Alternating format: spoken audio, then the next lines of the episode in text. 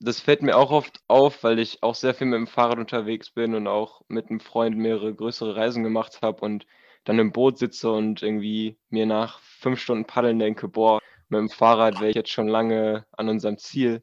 Aber ich glaube, dass es halt eher darum geht, die Natur und die Eindrücke einzunehmen und dieses langsame und unbeschleunigte gehört halt dazu. Das ist halt so ein Abwechslung zum Alltag ist und dass es nicht irgendwie Stresssituation auf Stresssituation ist, sondern etwas langsamer vor sich geht. Ähm, genau.